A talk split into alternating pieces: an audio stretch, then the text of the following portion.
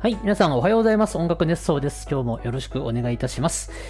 えー4月の2日、日曜日となりました。いかがお過ごしでしょうか。4月になりました。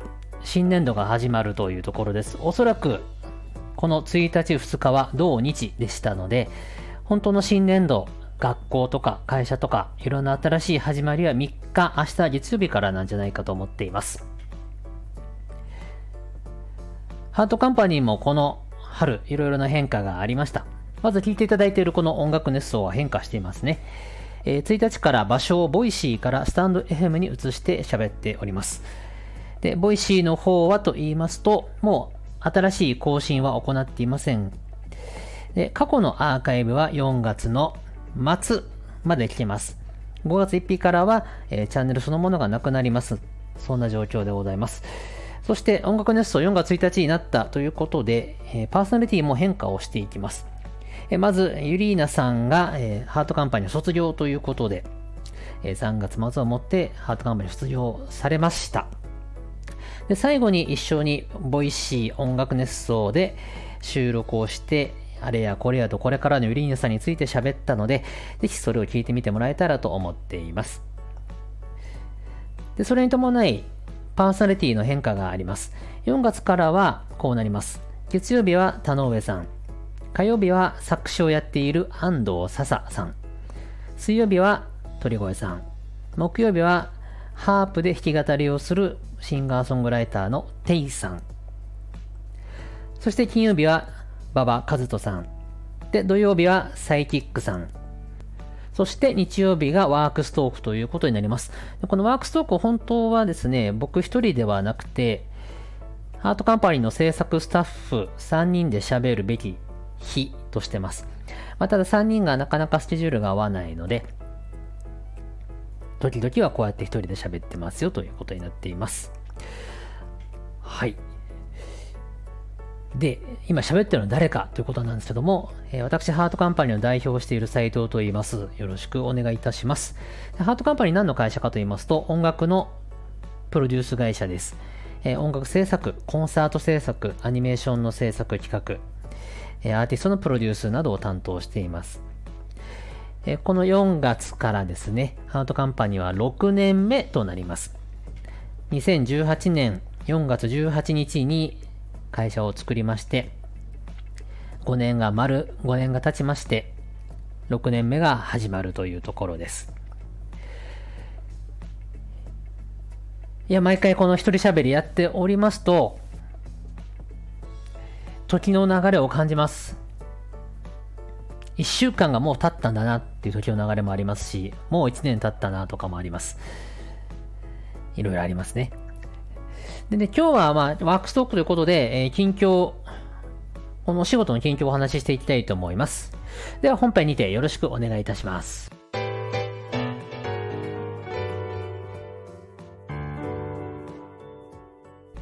はい、本編です。え最近このワークストーク一人で喋っていることが多いですね、僕がね。で、本当は3人で喋りたいのはマジマジあるんですけれども、まあしょうがないので、今一人で喋っております。で今週1週間、まあ先週1週間か、えちょっと振り返ってみたいと思ってます。まあまずですね、3月末、下旬、あの、やっぱり年度末ということになるとですね、えー打ち合わせしとかなきゃいけないこととか、えー処理しておかなきゃいけないことというのがたくさん出てきます。あと、お金の流れ、請求の漏れがないようにとか、支払いの漏れがないようにとか、まあ、これは毎月そうなんですけど、特に3月末というのは、多くの企業にとって決算なので、えー漏れがないようにということでチェックをしていきます。で、それに伴っていろんな話し合いも出てくるということで、まあ、打ち合わせが多くなってくるんです。どうしても3月下旬、4月上旬というのは、毎年そうです。まあ、そんな中でも何かしてか、何かしてたかと言いますと、してました。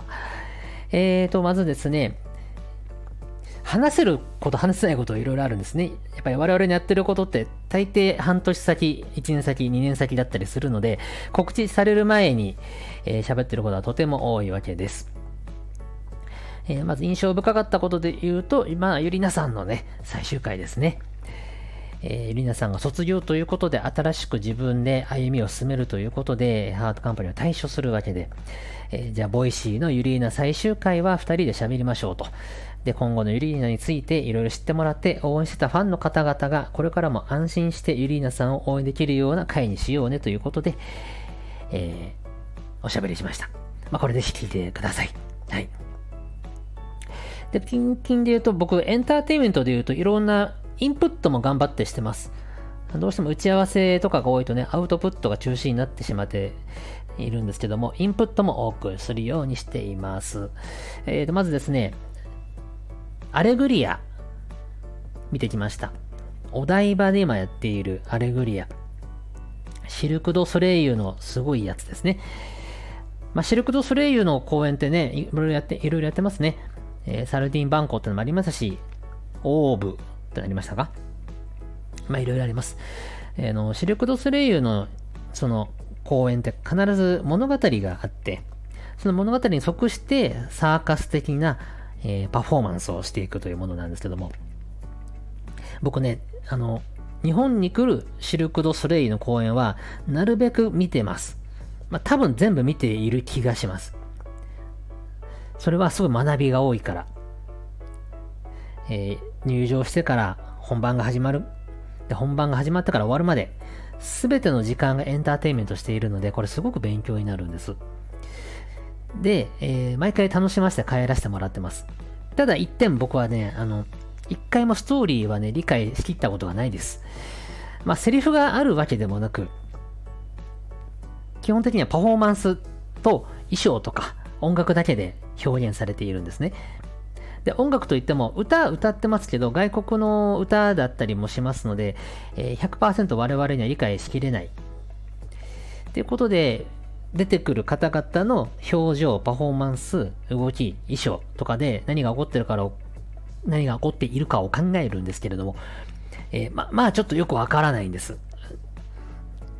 ただあの、設定はちゃんとあって、えー、滅びた王国で、そこで行われるあれこれみたいなとこあって、一人一人のキャラクターに設定があって、この人はこういう人でこういう人でってあるんですよね。ちゃんと事前学習して学んでいけば多分もっと楽しめるんですけど、僕はそこをはしょってまして、当日いきなり行って、その場で得られた情報だけで判断して帰ってくるってことをいつもやってます。なんでストーリーはよくわからないです。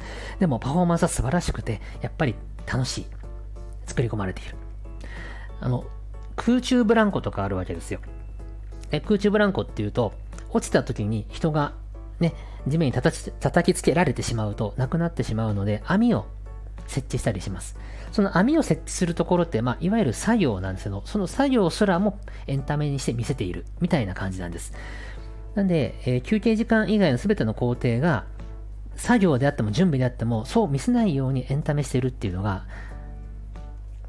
シルク・ド・ソレイユのすごいところだと思ってます。で、今回のアレグリアも面白かったです。ストーリーは よくわかんなかったけど、でもパフォーマンスは本当に面白かったです。僕何度も、おわおわ、すごいなって声に出して感嘆してました。はい。で、まだまだ公演してるのかな？なんで、ぜひ見てみてもらえるといいのかなと思ってます。そして、えー、インプット。その2ですか。えー、新仮面ライダーを見てきました。映画の新仮面ライダーですね。安野さんの新〇〇シリーズ全部見てますが、新仮面ライダーを見てきました。えー、僕、仮面ライダーの最初の仮面ライダーをリアルタイムで見ていた世代ではありません。えー、僕が仮面ライダーを認識し始めたのは幼い頃に、えー、仮面ライダースーパーワンぐらいだと思うんです。そこから、まあ、見てたというよりも知ってたぐらいですね。で、平成の仮面ライダーになってからも追っかけてはおらず、えー、仮面ライダーに関しては相当僕は、え素人です。まあ、ただ造形が好きなのでフィギュアを買ったり、えそういうことはするんですが、お話を追っかけてるわけではないという僕。そんな僕が新仮面ライダー見ていきまして、えー、面白かったです。まありていにと面白かったです。ただ、あ、こういう感じなんだってびっくりしたところいくつかありまして、えっ、ー、と、暴力的な描写が非常に多いということですね。で、この前 NHK でやってた、えー、新仮面ライダーのドキュメンタリーを見ましたが、庵野監督がその仮面ライダーのアクションに何を持たせたかったかっていうところはよくわかりました。あの作られた盾ではなくて、えー、本能から来る必死の暴力性というものをアクションに落とし込みたかったということがよくわかりました。で、それを演じていた役者さん、えー、アクションの役者さんや本物の役者さん、皆さん大変苦労されていて、えー、その作られてないアクションというのはどういうものかということを追求されていました。まあ、その情報は後で知ったわけですけども、映画本編を見たときは何のその事前知識を入れずに見に行ってたんです。で僕はかっこいいな、面白いなと思ったのは、物語もそうですけど、やっぱりアクションですよね。あ、こんな風に格好よく仮面ライダーは表現されてるんだとか、そのいろんなものの表現方法が面白かったんですね。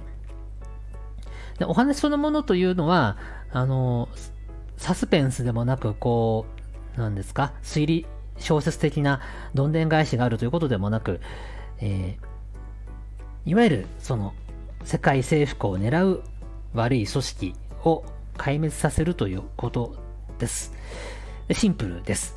なんでお話にそのドキドキワクワクするということではなく、僕はじゃあ何に楽しかったのかと考えたんですが、多分絵作りの面白さにワクワクしたんだと思います。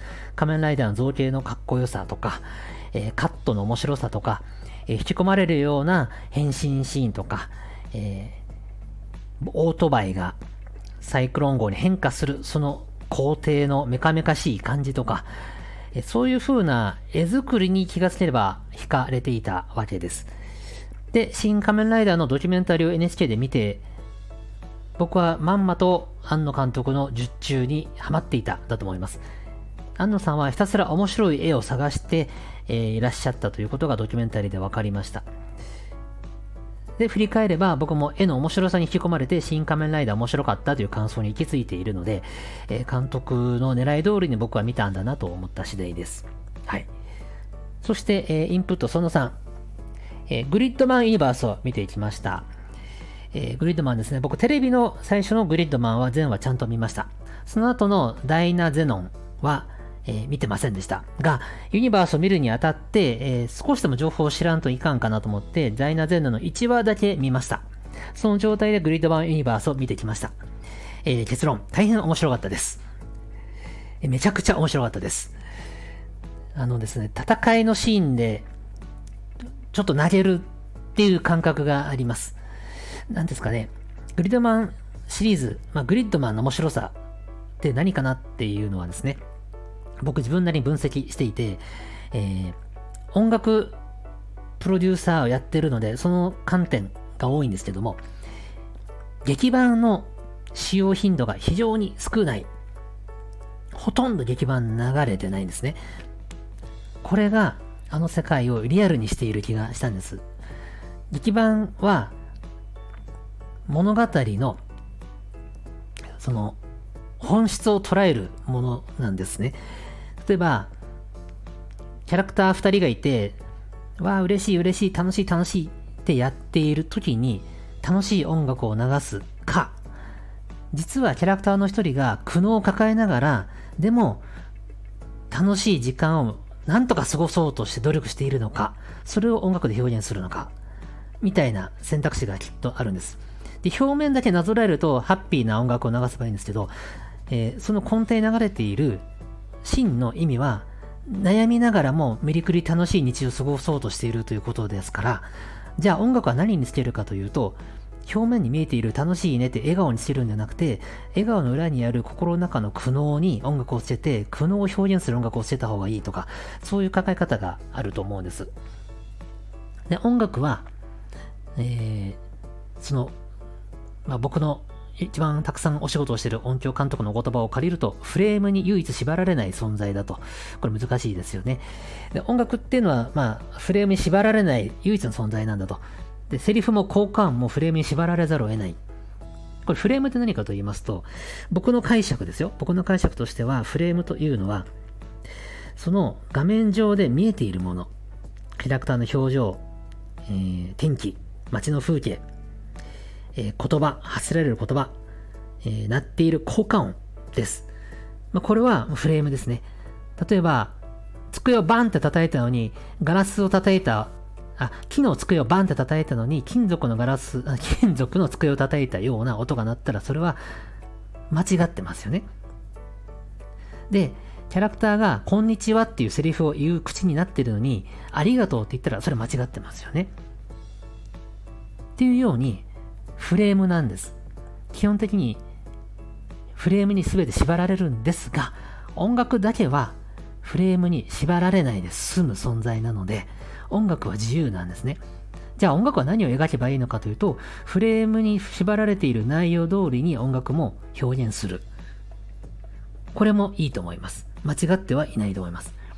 ただ音楽は唯一フレームに縛られない自由な存在なので、演出を音楽が示すことができると言いますか、音楽でそのシーンに描かれている本当の意味を描けるはずなんです。まあ、なんで、えー、劇版っていうのは非常に大事なんです。というのが劇版なんですけども、グリッドマンに関しては、劇版がほとんど使われてない。ゼロじゃないですけど。で、これすごくって、究極の想像力をこちらに要求してくるんですね、作品側が。キャラクターがちょっと困った顔でありがとうって言っている。その時に音楽が困った音楽になっていたら、あ、このキャラクター困ってるんやっていう風に答えを僕らに提示してくれるんですけども、劇版がないということは、もう完全にこちら側が、お客側が想像するしかないんですよね。で、グリッドマンでそういう演出が非常に多くてですね、僕、すごいドキドキしながらいつも見るんです。グリッドマン見ていると、すごい引きつけられてしまうんですね。これはどういう状態だっていう。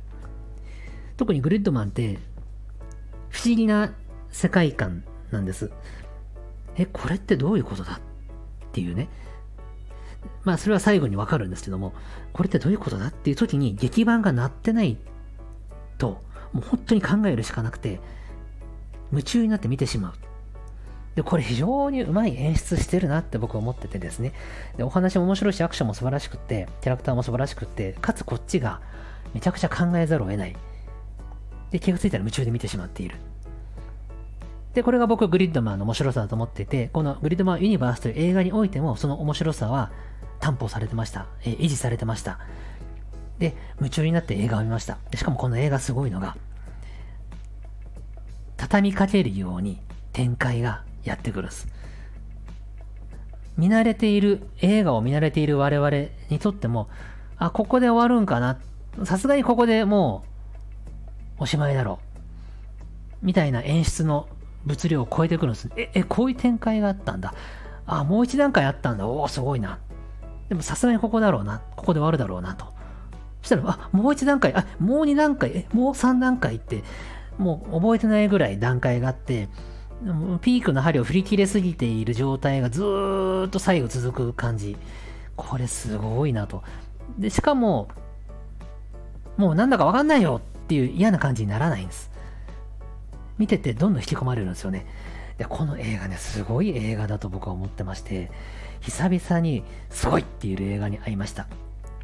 なんで、あの、グリッドマンユニバース見終わった後にね、え、エンドロールを見ると知っているスタッフさんが何人かいらっしゃったので、もうすぐ、えー、ショートメッセージを送ってですね、えー、見ました。面白かったですと。最高でしたっていう感想を伝えました。やっぱりこういう興奮が僕の中にあって、知ってる方が作っていたら、まあそのいい感情は伝えて、えー、えー、素晴らしいですっていうふうにお伝えしたいわけです。それをやってました。で、インプットはそんな感じですが、えー、他にもね、本をね、インプットしてました。で、えっと、まあ、これは仕事もあるんですけども、あの、僕らはね、ムック本とか作ることが多いんです。あと、ブックレットとか。なんで、えっ、ー、と、その手の類の本はなるべく買って資料として、えー、見るようにしてます。まあ、新仮面ライダーに関しても、あの絵作りの秘訣を知りたくて、えー、資料本を買ったりしました。えー、仮面、えっ、とあれですね、ペンって雑誌、えー、新仮面ライダー徹底研究号。あとは、えー、仮面ライダー資料写真集1971-1973っていうですね。で、これ何かというと、ああ、こうなんだ、へえって見るんじゃなくて、その今大ヒットしている、めちゃくちゃ宣伝されている新仮面ライダーというものを本で出すときにどういう構成で作られていて、どういうテキストが用意されていて、えー、どういう分厚さでどういう価格で、で、それを読んだ僕はどういう気持ちになるかっていうのをちゃんと自己分析して落とし込んでおくんですね。で一番大事なのは何かっていうと、その構成とかも大事なんですけど、それを見た自分がどういう気持ちになったかを覚えておくことです。で新仮面ライダーを見ては面白い、絵作りが面白いと思った気持ちを持って、でそれに感化されて本を買います。で、買って読んだ時にどういう感情になるのか、そこまでが1セット。で、それを見て覚えておいて、まあ、メモるもいいし、メモらなくてもいいんですけど、大事なことは覚えてますから。で、えー、後日自分が何かコンテンツを作るときに、あ、あの時こういう感情があったなっていう気持ちを思い出して、それをなるべく落とし込んでいく。で、これが資料の本当の意味だと思います。まあ、そんなわけで資料買ったりして読んでいますと。あと、普通に本も今読んでいます。まあ、本読む時間あんまないんですけど、でも頑張って、頑張って6つか、まあ、読みたいから読んでるんですけど、えー、最近非常に感銘を受けた本、これです。えー、秋田道夫さんの本、えー、自分に語りかける時も敬語でという本ですね。これ素晴らしかったですね。えー、なんですかね。いろんな人生の示唆に富んだ短いコメントが書いてあるんです。すっごい読みやすいです。えー、1時間ぐらいでパッと読めちゃうと思います。この秋田道夫さんが自分自身のことを本にしているんですね。それは、あの、自助伝じゃないです。自分がどう思ってるかを書いてあるんですね。えー、例えば一つだけ紹介してみます。これ、秋田さんがツイッターでも紹介されてたんで、えー、喋ってもいいと思いますが、えー、こういうページがあります。ポジティブってよく言われますが、それに対する秋田さんの回答。別にポジティブでもありません。機嫌が良いだけです。以上。これでこのページ終わってます。こういう本なんです。で、えー、もう一個で紹介しますね。大事なこと。大切なことは、自らが恥をかく勇気と、相手に恥をかかせない配慮だと思います。あみたいなことがいっぱい書いてある本なんです。で、まあこれ刺さる人刺さらない人いろいろあると思いますけど、僕にはぐさぐさに刺さりました。えー、仕事上、いつもいろんなことを考え悩んでいますけども、悩んでいますけども、えー、この秋田道夫さんの自分に語りかける時も敬語での本を一通り読んで、非常に僕は心に栄養をもらった感じがしましてですね、えー、2回読みました。今3回目をチラチラ読んでるぐらいです。まあ、バイブル的な感じですね、今の自分にとって。はい。それともう一冊、えっ、ー、と、その秋田さんがおすすめしたらしいと聞いたんで、これも買いました。えー、アイデアの作り方という薄い本ですね。これは、えー、ジェームス・ W. W ですね。ヤング。ジェームス・ W. ヤングさんという方が書いた本で、それが翻訳されてる本で、非常にこれ薄い本です。これ早い人は30分で読めちゃうと思います。で、これ何書いてあるかっていうと、そのまんまアイデアの作り方が書いてあります。アイデアってどうやって作るのっていうことが書いてあるんです。で、まあ、これ、ね、あの、もう結論、あ、そういうことだよねっていうことは、もう誰しもがわかることが書いてあるので、まあ、読まなくてもいいのかもですけど、読むと、ああ、そうだよね、そうだよねってなるんです。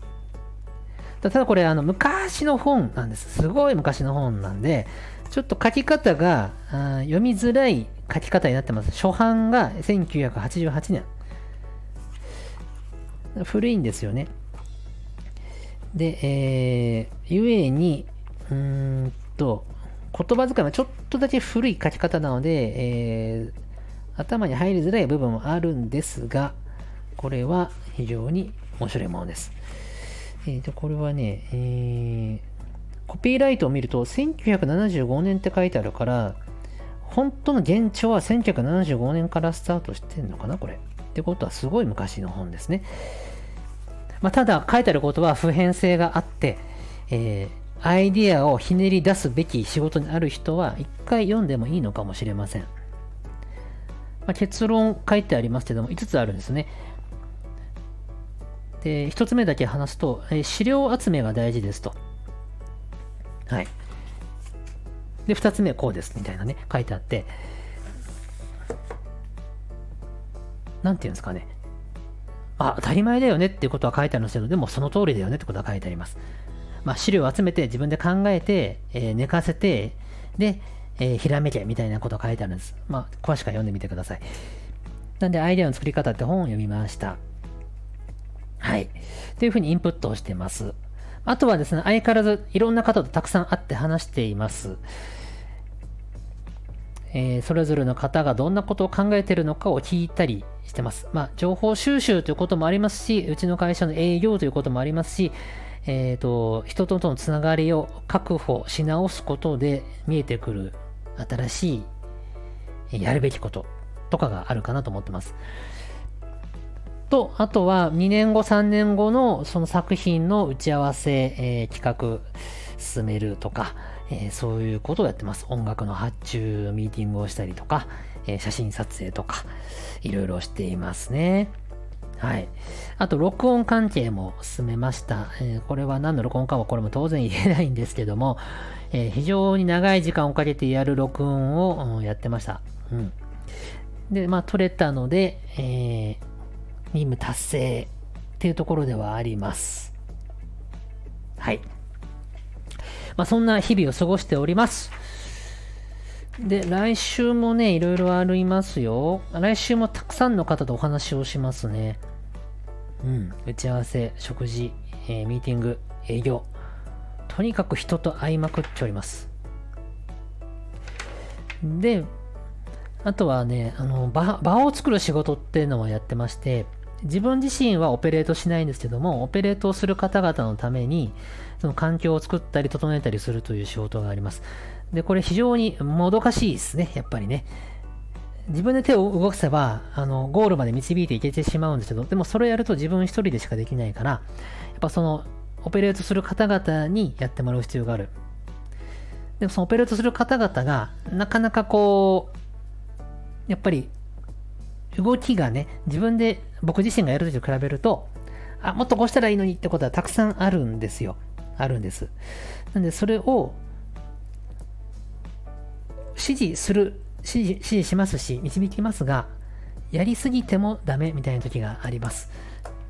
そうすると、考える力、考えるチャンスか、考えるチャンスを奪ってしまうので、えー、導きすぎてもいけないみたいな時がありますが、場が混乱しすぎたらさすがに、あの、導かないといけない時もあります。で、その、チキンレースみたいなもんで、どこまで見守ってたらいいのかなどこからもうこれは手を出しますってした方がいいのか。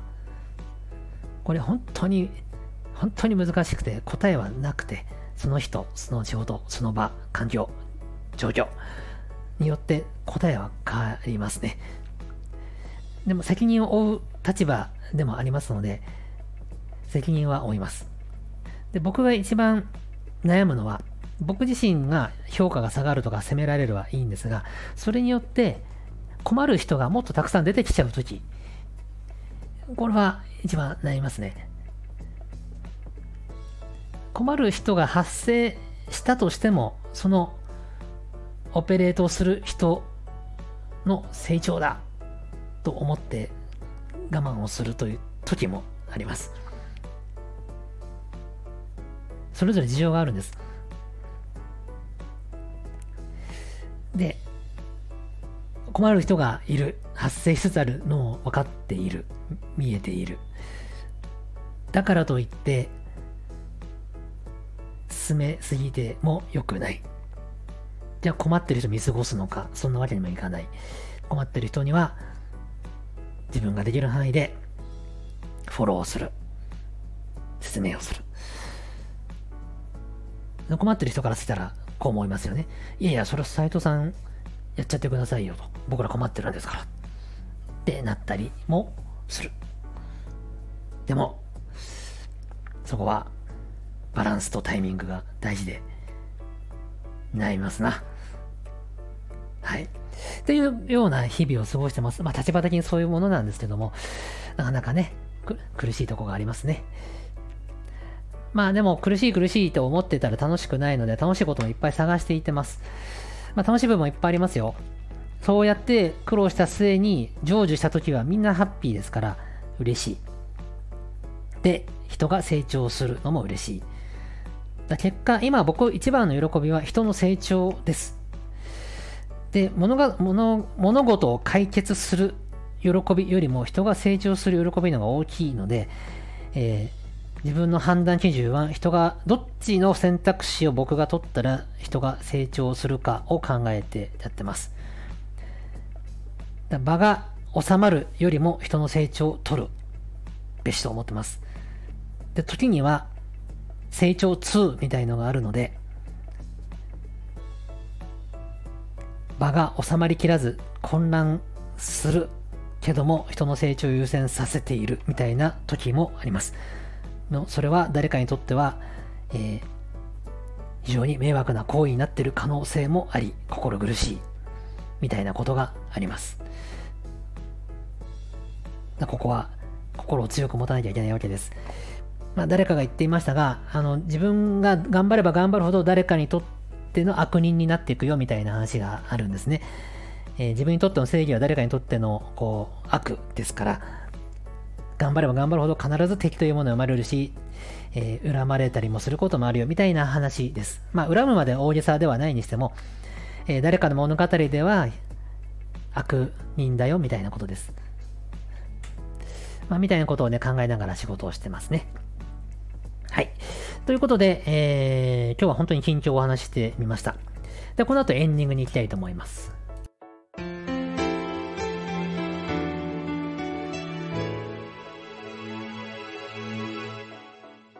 はい、聞いていただきありがとうございました。音楽ネスト4月2日、日曜日でした。えーと、最後にそうですね。時間の過ごし方がわからない。わからないですね。えっ、ー、とね、休みの日、何したらいいかわからない病です。まあ、あの、なんかしてるんですけど、結果的に時間過ぎるんで。あでもね、時間って過ぎるの早いっすね。え、もう2時みたいな時、よくありますよ。何もしてないわけじゃないですよ。本読んだり、あのテレビ見たり、映画見たりしてるんですけど、なんすかね、なんか過ぎるの早いっす。婚姻屋のごとし。本当に。楽しいんですけどね、その瞬間瞬間は。時間が過ぎるのめちゃくちゃ早くて焦ります。なんか休日ってもっと長いといいなって思います。なんか子供みたいなこと言っちゃいますけど、あっという間に過ぎるんですよね。充実してるからあっという間に過ぎるのかな。よくわかんないです。どうなんでしょうね。朝起きて、で、なんか、まあ仕事もするんすよね。せざるを得ない時もあるんですよ。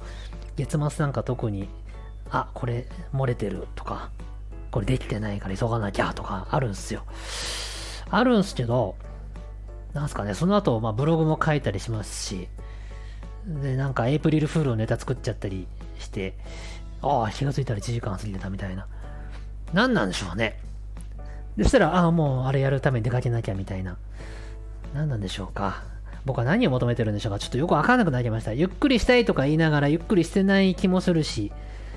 うーん、でもね、やっぱり一番充実してるとき、えー、休みを堪能しているという意味で充実している時っていうのは、えー、そうですね、夏休みを取って、長く休んでて、えー、ホテルの部屋で、ダラダラしてる時が最高に充実してますね。1日とか2日の休みじゃダメなんですよ。まあ、なかなか難しいんだけど、1週間ぐらい休ませていただいて、3日目ぐらいのホテルとか最高ですね。ホテルは慣れてきて、休んでる自分にも慣れてきて、世の喧騒を忘れ始め、ようやっとぼーっとできるのが3日目とか4日目ですね。で、海が見えるホテルだったりしたらもう最高ですね。ぼーっとするの最高です。その時、本当に解放されてる感じがします。まあ、だから僕の夏休みちゃんと休みたいし、えー、遠くに行きたいです。その普段仕事をしてる場所から離れ、距離的に、物理的な距離として離れたいです。そうすると気持ちが解放されます。例えば、外国なんか本当は最高なんですよね。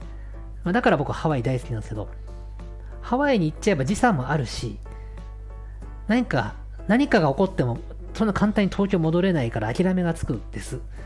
しかも時差があるからさらに諦めがつくんです。で、そうやって心を解放させないといけないんですね。これが都内とか自宅だと全然解放されないっす。だから時間が流れるの早く感じちゃうのかもしれません。はい。ということで日曜日ですね、皆さん、皆さんはぜひ心を解放してゆっくり休んでください。